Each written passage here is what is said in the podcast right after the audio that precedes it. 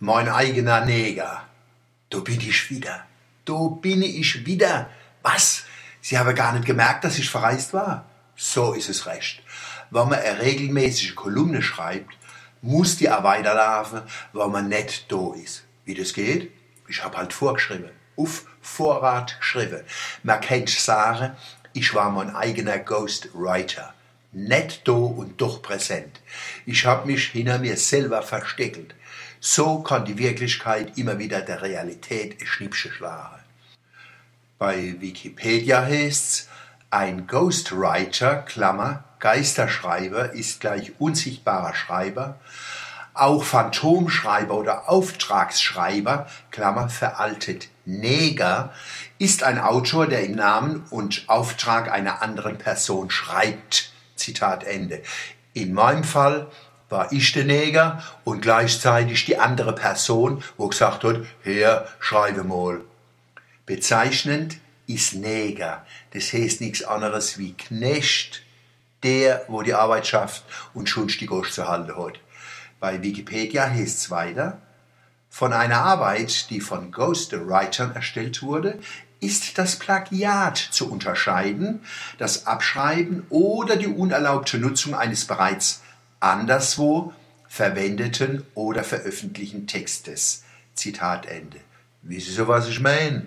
Können Sie sich noch entsinnen? Sie haben recht. Das kann man sich alles nicht mehr merken und auseinanderhalten.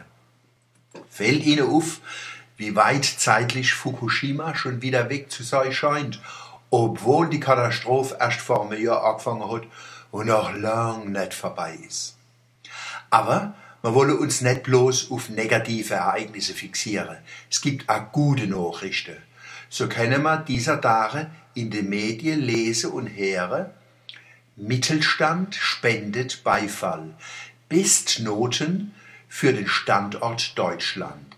So steht's im Mittelstandsbarometer 2012 von Ernst und Young.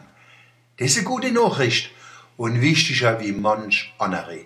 In der Untersuchung heißt, Zitat, so groß wie zu Jahresbeginn war die Zufriedenheit der mittelständischen Unternehmen mit den Rahmenbedingungen am Standort Deutschland seit Jahren nicht.